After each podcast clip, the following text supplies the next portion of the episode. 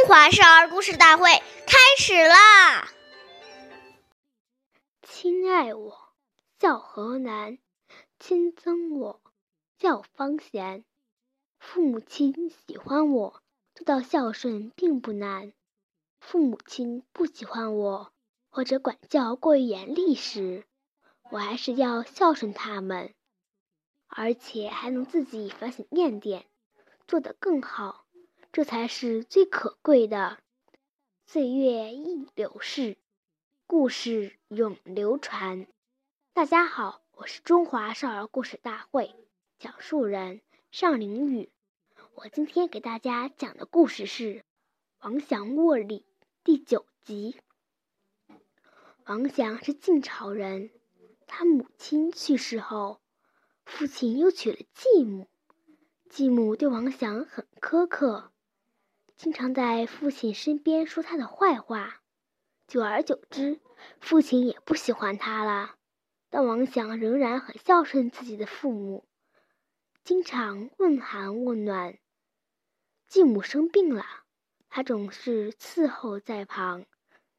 有一年冬天，王祥的继母病了，想吃鲜活的鲤鱼。大冬天的，哪里能捕鱼呢？但王祥还是来到了河边，河上已经结冰了。为了能捉到活鱼，王祥竟然脱掉衣服，在冰上用体温开冰捕鱼。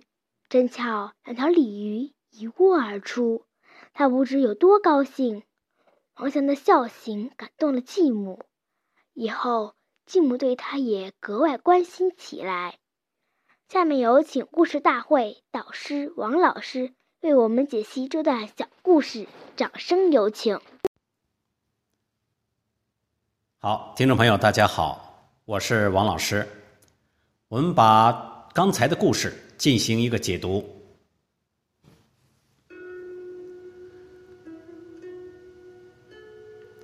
父母即使不辞，也不应成为自己不尽孝的理由。因为父母给予生命，并将我们抚育成人，这个慈德太大，做儿女的用任何方法都无法回报的。但是，父母身上可能会有缺点，作为儿女，应该感恩父母的养育之恩，而加以包容，不可以以此作为自己不孝的理由，这是功利观。